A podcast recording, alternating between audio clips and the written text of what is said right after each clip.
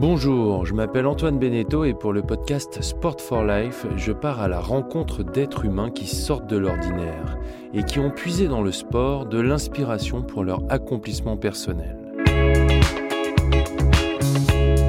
Le sport est une école de vie, c'est le message porté par la Fondation Sport for Life depuis plus de dix ans autour de quatre valeurs que le sport transmet le respect, la solidarité, la persévérance et la passion, ainsi que ses bienfaits.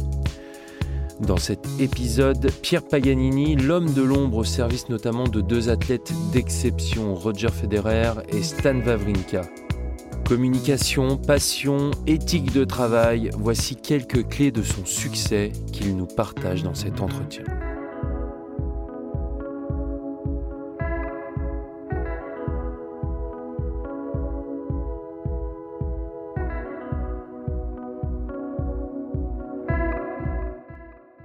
Bonjour Pierre Paganini, comment allez-vous? Bonjour, très très bien, moi je vais toujours bien. Je fais un joli métier, alors tout va bien. Merci beaucoup euh, d'avoir euh, répondu à, l'invitation de la Fondation Sport for Life. Euh, la Fondation Sport for Life, c'est dans le nom, il y a du sport. Vous, comment êtes-vous arrivé au sport? Ben, je pense que ça a commencé comme ça. Je suis arrivé au sport sans le savoir. C'est un processus dans la vie et on fait plein de choses et du coup, on a le feeling pour quelque chose, mais on ne sait pas vraiment pourquoi. En fait, j'étais assez hyper réactif comme gamin déjà, ce qui, signifie que je bougeais beaucoup. Alors forcément, quand on bouge beaucoup, ben, on se tourne vers le mouvement et le mouvement, c'est le sport et puis le mouvement, c'est le contact. Et puis, voilà, c'est comme ça que j'ai pu un peu calmer mon hyperactivité et puis, donc, je suis rentré tout naturellement, euh, peut-être pas très jeune, hum, comme j'étais dans des internats, donc peut-être pas très jeune, mais quand même assez vite là-dedans. Et après, c'était le début de beaucoup de choses. Quel sport en particulier vous avez, Alors, j'ai fait un peu de foot sans être un champion. J'ai fait de l'athlétisme. Là, j'ai fait quand même des interclubs en Ligue nationale, mais euh, en multiples, disons, voilà. Euh, c'était très intéressant pour moi parce que c'était un sport où la notion de l'engagement physique par rapport à l'aspect technique est quand même très, très, très proche. Donc, indirectement, sans savoir encore exactement où je voulais aller, c'est quelque chose qui m'aurait aidé plus tard aussi. On sent très vite quand vous parlez, on sent de la passion derrière justement pour euh, cette discipline qui est le sport en général. Euh, comment on devient passionné par le sport? Mais je pense qu'on devient passionné déjà. Je pense qu'on est déjà passionné sans le savoir. Parce que je pense que la passion, elle commence avant qu'on arrive à l'exprimer. Après, la deuxième chose, c'est à force de faire toujours nouveau un peu les mêmes choses et d'être attiré par le mouvement et tout et tout, ben, à un moment donné, fatalement, vous vous dites, ben, j'adore ça, parce que sinon je le ferais pas. Surtout s'il y a une notion d'effort dedans et que personne vous oblige, mais vous avez quand même envie de le faire, peu importe le niveau ben, c'est que vous êtes à l'aise avec ce challenge. Euh, donc, après, c'est devenu presque automatique de me dire, oui, moi, si je veux faire quelque chose dans ma vie, ben, j'ai intérêt à faire quelque chose dans le sport, sinon ça peut, ça peut louper aussi. Pour un jeune qui pratique un sport de manière régulière dans un club et qui admire les grands sportifs, quelles sont leurs qualités dont ces jeunes pourraient s'inspirer et qui leur seraient utiles dans leur vie? Ça, c'est une question très complexe. Alors, euh, on a le temps. Oui, en fait, il faut s'inspirer de la vie. C'est là qu'on voit que naturellement l'éducation, l'entourage et tout ça, ça c'est quand même important, même si c'est la personne qui fait, qui détermine. Euh, ce qu'il y a autour de vous a naturellement une certaine influence, mais, mais en utilisant ce que vous avez autour de vous, en sachant ce que vous voulez essayer de faire, euh, ça vous apporte déjà dans le premier pas. Donc, ce que vous avez besoin, c'était ça la question. Hein. Qu'est-ce qu'a besoin un jeune hein, C'était ça il, a besoin d'abord de sentir qu'il aime faire quelque chose. Parce que s'il aime faire quelque chose, il va accepter de répéter. S'il aime vraiment de faire quelque chose, il va accepter de se faire corriger. Parce qu'il sera trop curieux de la suite pour ne pas écouter. Alors, malgré l'adolescence, il y a des choses qu'ils vont écouter. malgré la jeunesse, ils vont écouter. Et quand ils essayent de produire quelque chose s'ils ont de la chance d'avoir des gens autour d'eux qui les laissent faire et qui ne les corrigent pas trop tôt, afin de pouvoir voir quel est le développement, le développement d'un exercice, le développement d'un mouvement, le développement d'une multitude de gestes. Il n'y a rien de plus joli que ça, parce qu'en fait, la découverte de quelque chose, et si cette découverte vous s'installe en vous comme un virus, ben voilà, vous avez la passion. Et une fois que vous avez cette passion, vous vous ouvrez en fait à beaucoup de choses. Euh, et comment dire, vous, vous, développez votre caractère. Et c'est ça le plus important. On sent déjà que même chez les jeunes, la persévérance et le travail sont des valeurs déjà essentielles, non? Oui, mais il faut, oui, absolument, tout à fait. C'est tout à fait essentiel. Mais il faut aussi très tôt essayer de faire comprendre que, euh, comment dire, le travail, c'est une partie de persévérance, une partie de plaisir, une, une partie de répétition et une partie de haut et bas, c'est-à-dire une partie où ça va des fois mieux, où ça va moins bien. Donc la notion d'essayer et de réessayer euh, doit être développée où, on doit laisser l'enfant réessayer parce que réessayer, c'est persévérer. Et si possible, de voir s'il arrive à réessayer sans qu'on lui, lui dise. Alors ça devient particulièrement intéressant parce que ça vient pas de nous. Mais c'est une information très riche pour nous pour savoir comment continuer l'encadrement. J'ai lu aussi que, que vous trouviez passionnant, euh, lorsque vous travaillez avec des jeunes, de leur apprendre pourquoi travailler et comment travailler. Quel est le meilleur moyen pour ça, pour justement leur expliquer euh, pourquoi ils font tel ou tel exercice? Je pense c'est de parler avec eux, d'essayer de comprendre un peu à qui vous parlez déjà, à quoi un jeune est plus ou moins réceptif? Euh, quelle est la façon dont il essaye de se véhiculer dans l'interactif? Donc c'est une notion de feeling plus qu'une une notion d'explication.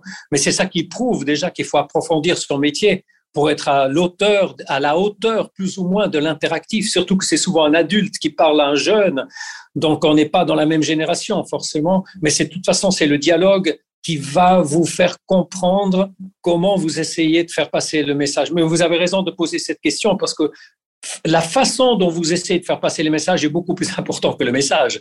Parce que si le message est bon mais qu'il est mal passé, il ne va pas passer.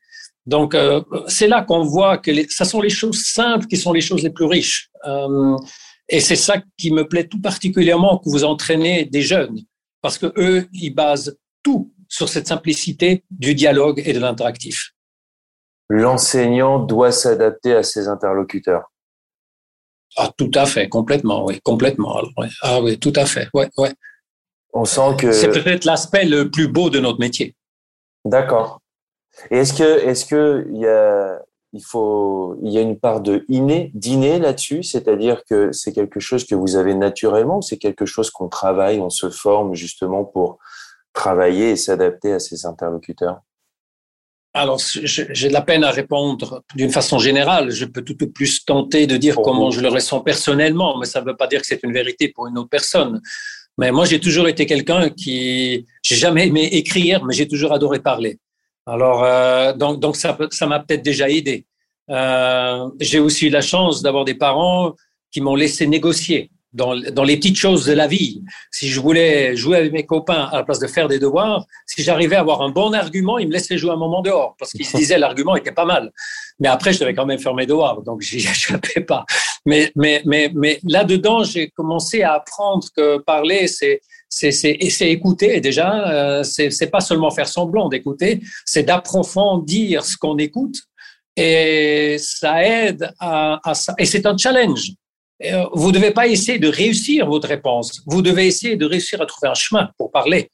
Euh, et ça, vous vous mettez peut-être plus facilement à la même hauteur de la personne à qui vous parlez.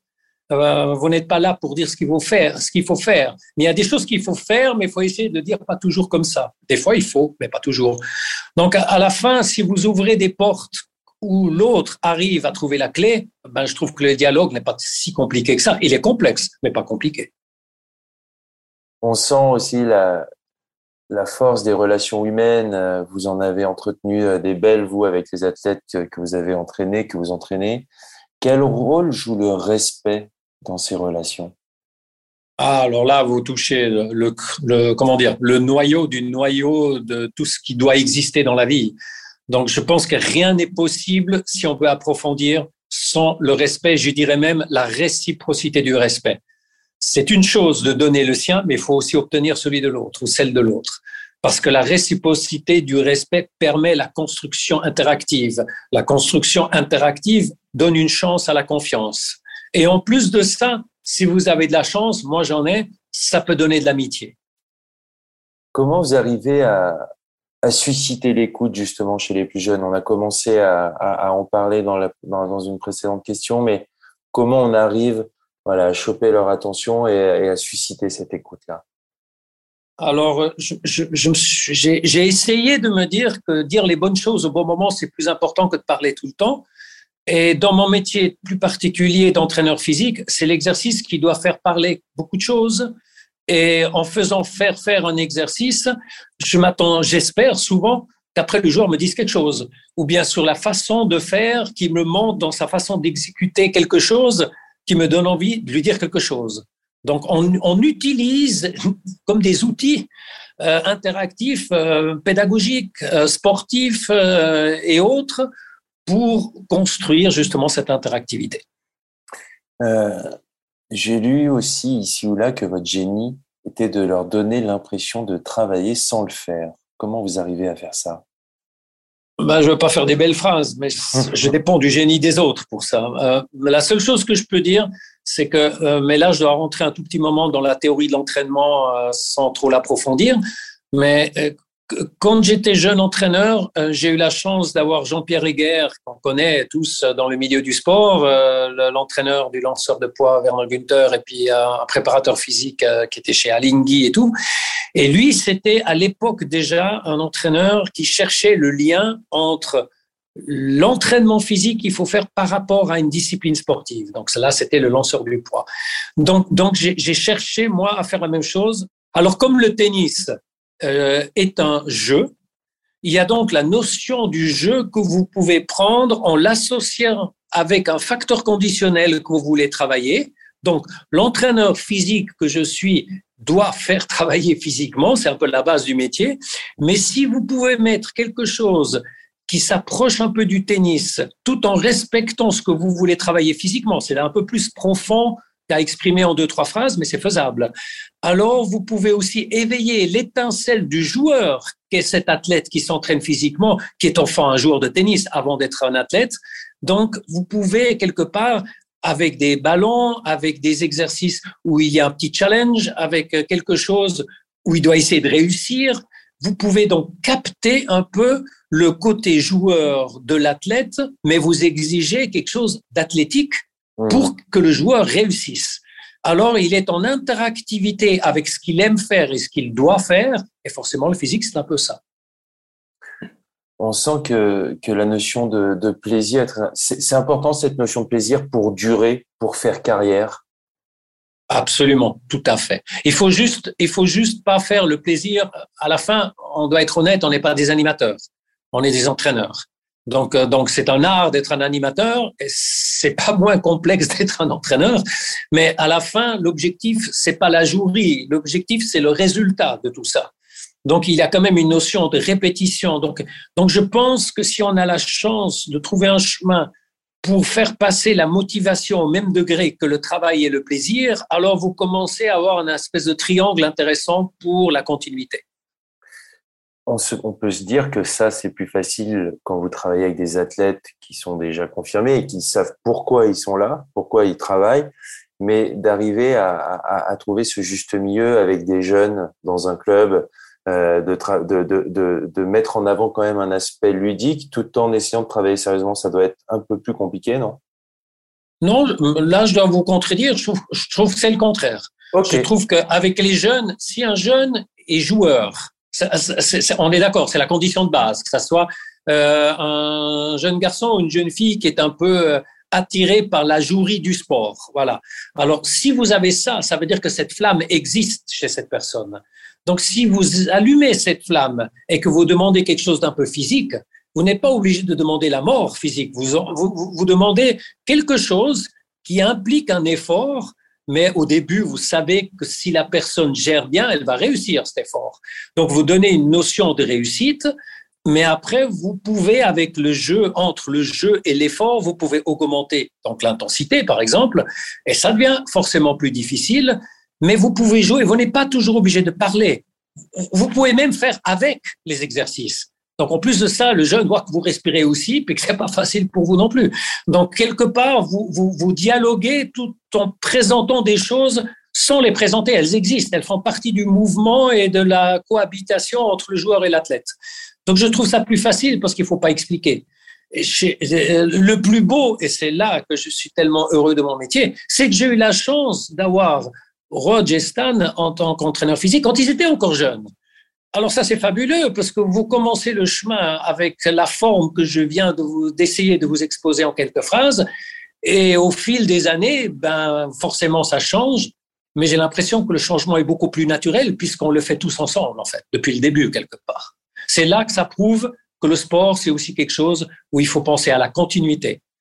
Il faut pas changer d'entraîneur tous les jours. Il faut oser une fois se dire maintenant, je crois en quelque chose et je vais maintenant m'arracher à tirer à la même corde de ce qui a été convenu au début. Donc c'est aussi une éducation euh, pour le haut et le bas et le long terme. D'accord. Peu importe le haut niveau ou le bas niveau, ou le niveau un peu plus bas ou de club, c'est aussi euh, c'est très important euh, de faire une espèce de pacte de confiance au début de la collaboration. Tout à fait, me paraît le plus important. Quand j'ai eu la chance de faire les dialogues avec Stan et Roach quand ils étaient jeunes pour le début d'une collaboration, on a parlé 80% du temps, on a parlé sur la façon dont on voudrait parler. Et le reste, c'était euh, combien, quoi, et où, et comment, enfin, tout ce qui est organisateur et tout et tout. C'est le plus important. Si vous sentez qu'il y a un fil, qui, une communication, une étincelle qui passe sur la façon de procéder, ça vous donne beaucoup de confiance pour commencer. Et aux jeunes, ça lui donne aussi de confiance d'essayer à ce moment-là on sent que la notion de, plaisir est très importante. Et vous, qui avez joué du violon, est-ce que vous voyez justement des similitudes ou un lien entre l'art et le sport de haut niveau? Le premier, c'est que j'avais ni du talent pour le violon et ni du talent pour le haut niveau dans le sport. Mais enfin, au moins, je l'ai vu très vite. Mais par contre, ça m'a beaucoup appris. Non, je, suis un peu plus sérieux quand même. Ça m'a beaucoup. Le violon, ça m'a beaucoup appris à être concentré. Euh, parce, que franchement, il faut être concentré vraiment tout le long. Euh, alors, c'est là que j'ai, par exemple, compris que moi, j'étais capable d'être bien concentré, mais jamais longtemps. C'est quelque chose qui m'a toujours accompagné. Même aujourd'hui, j'ai 64 ans, je, sais que si je veux et que je m'applique, et voilà, tout ça, je peux être très concentré, mais je préfère être concentré plusieurs fois par jour que d'essayer d'être concentré longtemps une fois. Donc, par exemple, des choses comme ça, il y a, a d'autres choses que j'ai appris dans la musique, mais avec le lien avec le sport, c'était un peu ça. Après, au sport, je savais, je dois m'entraîner, mais je dois prendre le recul. Ou comme entraîneur, quand je prépare une planification, il faut pas que j'essaye de la faire en trois heures sans m'arrêter. Je travaille 25, 30 minutes, je prends un peu de distance, euh, je sais pas ce qui se passe dans ma tête pendant ce temps, mais ça va m'aider pour après. J'ai un peu appris ces choses-là, à ce moment-là, entre autres. Donc cette, sensibilité à la créativité artistique, elle vous a été utile dans votre carrière quelque part? Oui, elle m'a été aussi très utile par rapport aux aspects de la coordination. Vous avez le rythme, la dissociation, la différenciation, la réaction, enfin l'orientation dans l'espace. C'est toutes des choses qui sont un peu jouées. Vous pouvez, vous pouvez entre autres donner du rythme. Moi, ça m'a énormément aidé aussi pour trouver des exercices.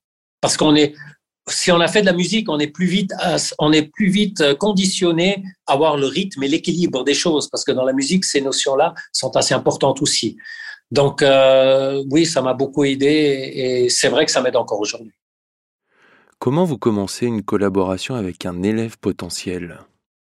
Je suis pas du tout un fanat de tous les tests de départ et tous ces trucs. Naturellement, vous devez faire à un moment donné des tests de terrain et tout ça, ça c'est clair. Mais au début, vous voulez connaître le comportement d'une personne, vous voulez essayer de sentir le lien entre les capacités coordinatrices, dans les facteurs conditionnels, les points forts, les points faibles. Vous voulez apprendre à savoir comment la personne essaye de gérer les différentes approches que vous lui proposez. Le comportement de la personne va vous aider à connaître la personne un peu plus rapidement que si vous, vous, vous, parlez deux heures avec avant de commencer à travailler. Par contre, si vous avez travaillé une ou deux heures dans les aspects que je viens de dire, c'est un peu plus complexe que ça, naturellement. Après, vous savez au moins de quoi vous voulez parler. Parce que vous avez déjà chopé des informations, vous avez beaucoup de questions, et vous voulez aussi gentiment provoquer la personne pour voir comment elle réagit en fonction de ce que vous lui dites.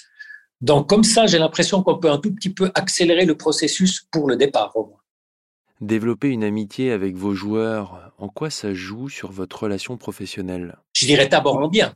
Euh, en, bien parce que ça veut dire que vous connaissez un peu mieux la personne à ce moment-là. Ça veut aussi dire que cette personne, si elle a confiance en vous, elle, elle vous dit peut-être encore plus clairement ce qui va et ce qui va pas. C'est-à-dire dire les choses qui vont pas n'est plus considéré comme une faiblesse, c'est une source d'information. Euh, donc, donc, oui, pour la confiance, ça, ça joue un, un, un, énorme rôle. Et vous savez, quand ça ne va pas, je parle maintenant de l'athlète, quand l'athlète a un problème, c'est peut-être là aussi le plus important de lui donner le respect, parce qu'il ne faut pas profiter de ce moment pour se dire qu'il est vulnérable. Parce qu'une personne vulnérable reste, dans le cas des deux athlètes que j'entraîne actuellement, des grands champions. Donc, c'est pas parce qu'ils sont vulnérables qu'ils sont moins champions. C'est parce qu'ils sont vulnérables qu'ils ne peuvent pas exprimer leur qualité de champion. Et c'est à ce moment-là que vous découvrez peut-être encore plus l'autre facette de la personne comment elle gère les moments où ça va pas. Parce que des grands champions comme eux, ils ont souvent plus de moments où ça va que des moments où ça va pas. Euh, alors, euh, c'est d'autant plus intéressant, peut-être même d'une certaine façon, de voir comment réagit une personne quand ça va pas. Et je vous assure que ça vous aide beaucoup quand ça arrive plus tard, parce que les hauts et les bas font partie d'une carrière, ça c'est clair on sent que la notion d'en fait de communication est aussi très importante, peu importe le niveau entre l'athlète et son enseignant. Ah oui, moi je suis des fois sidéré à quel point on parle presque plus de la communication. On parle des nouvelles technologies, on parle des machines les plus sophistiquées, on parle de, de la cryothérapie, on parle de salles euh, on parle de plein de choses qui sont intéressantes, qui sont enrichissantes. Mais, mais quand on voit l'exécution des exercices, euh, là on doit, là on doit progresser, c'est dans, dans l'harmonie entre la l'exactitude de, l'exécution d'un exercice tout en gérant une intensité élevée. C'est voilà, voilà où est la vérité du tennis. C'est un sport tellement riche et en même temps il est exigeant et en même temps le paramètre entre l'exigence et la créativité varie tout le temps. Donc, travaillant sur ces choses-là, parce que le joueur, il est confronté tout le temps, tout le temps à ce joli problème de trouver une solution à chaque point, physiquement, techniquement et naturellement, humainement. Du coup, on peut faire un lien entre le sport et la vie et sur le bien-être général. Selon vous, en quoi le sport influe sur le bien-être? Vaste question. Oui, euh, moi je pense, je pense que le sport personnellement, je suis convaincu. Mais après, euh, on ne doit pas oublier, chaque personne a une autre approche par rapport au sport. Le sport n'est pas la seule vérité de la vie. Mais si on rentre dans le sport et qu'on est là-dedans, je pense que la vérité de la vie, on peut la trouver avec les réponses qu'on a. Vous faites quelque chose, ça va ou ça va pas. Donc, vous, pouvez, vous pouvez peut-être tricher avec les autres si vous avez envie, mais avec vous-même, c'est difficile. Donc, à ce moment-là, vous vous êtes confronté à une autocritique, vous êtes confronté à une louange, que vous méritez de vous faire, vous êtes confronté à une motivation de réessayer ou le problème un peu plus complexe de ne peut-être plus avoir le courage et de le retrouver pour réessayer. Enfin, en, gros, se tomber, se relever. Euh, c'est fou ce que vous apprenez. Vous, vous, vous apprenez énormément sur vous-même. Vous apprenez à anticiper, puisque dans le sport, il faut travailler, puis après on verra le résultat. Donc, vous devez apprendre à prendre des décisions en ne sachant pas du tout. Enfin, vous espérez, vous, mais ça reste subjectif. Euh, la vérité, elle vient plus tard. Donc, il y a le doute. Vous apprenez à vivre avec le doute. Vous devez essayer d'être heureux avec le doute, mais c'est pas toujours facile. Euh, vous savez que quand tout va très bien, euh, demain est un autre jour, donc il faut, faut, pas être trop euphorique non plus, parce que voilà, ça continue. Et puis donc il faut trouver ce mélange entre tout va bien, rien ne va plus, mais ça va toujours. Ah, je trouve que c'est fantastique, c'est bien la vie de tous les jours, ça. C'est dingue parce qu'on peut se dire que, ok, le sport influe sur le bien-être, ça pourrait, l'évidence serait physique, c'est-à-dire d'un point de vue physiologique. Et vous, ce que vous venez d'énumérer, euh, on, a l'impression qu'on parle vraiment de, psychologique. Oui, personnellement, je cherche pas à être un psychologue, mais je pense, oui. Regardez, beaucoup de gens sont d'accord de dire, c'est tout simple. Ah, j'ai fait un joking, j'aime pas vraiment le joking, mais qu'est-ce que je me sens bien sous la douche après? Ok, ça, ça, veut déjà dire qu'on peut faire quelque chose qu'on n'aime pas trop faire et se sentir bien après. Donc, donc, euh, bah voilà. Donc, euh, en fait, c'est aussi simple que ça. Il faut, faut pas toujours être psychologue du plus haut niveau. Il faut déjà essayer de voir comment on ressent les, choses, les choses soi-même. En, en, essayant de sentir ce qu'on ressent soi-même, ben, on se fait une autopsychologie très naturelle.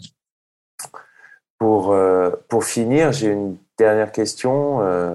le, comment le motto de la, de la fondation, c'est le sport est une école de vie. Euh, selon vous, en quoi le sport est une école de vie?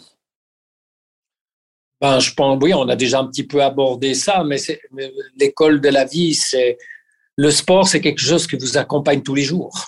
Donc, euh, aussi longtemps que vous vivez, ben, vous vivez tous les jours que vous vivez. Donc, vous vous levez avec, vous vous couchez avec. Donc c'est déjà énorme parce que normalement vous faites plein de choses. En plus de ça, si on parle de sport, ça veut dire que vous êtes une personne où les jeunes qui font ça sont des, des sports, des, personnes actives. Il se passe plein de trucs. Il y a le pouls qui monte, il y a l'émotion qui monte, il y a l'adrénaline qui monte. Après il y a tout qui chute. Alors il faut voir comment, vous en sortez de là de nouveau. Après le, lendemain vous avez peut-être des courbatures, mais vous avez quand même envie de faire quelque chose. Donc quelque part vous êtes quand même beaucoup en interactif avec vous-même.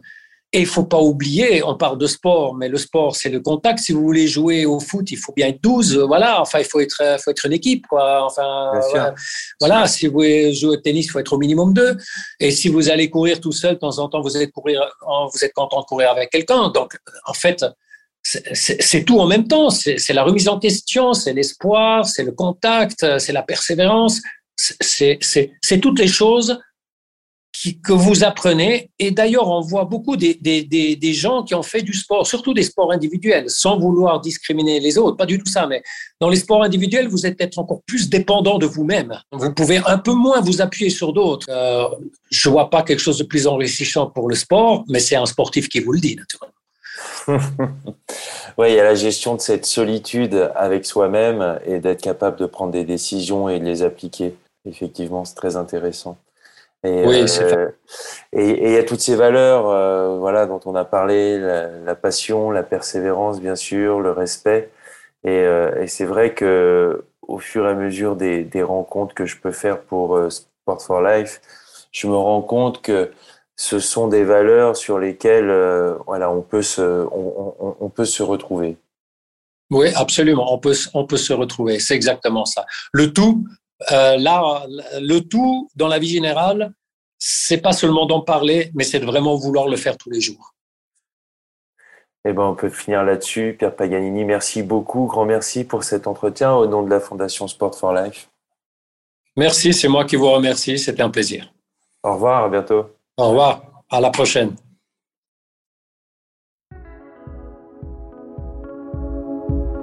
Un grand merci à Pierre Paganini de nous avoir offert ce moment. Sa parole est rare et ça a été un vrai privilège pour la Fondation Sport for Life. D'ailleurs, merci à Pascal Harib et Alexandre Haar, les deux piliers de la Fondation. Merci au groupe Temple pour l'habillage musical. Si ce moment vous a plu, n'hésitez pas à mettre 5 étoiles sur les plateformes de podcast. Vous pouvez retrouver la Fondation Sport for Life sur ses réseaux sociaux et sur www.sport-for-life.ch. A très vite pour un prochain épisode. Vive le sport, vive la vie.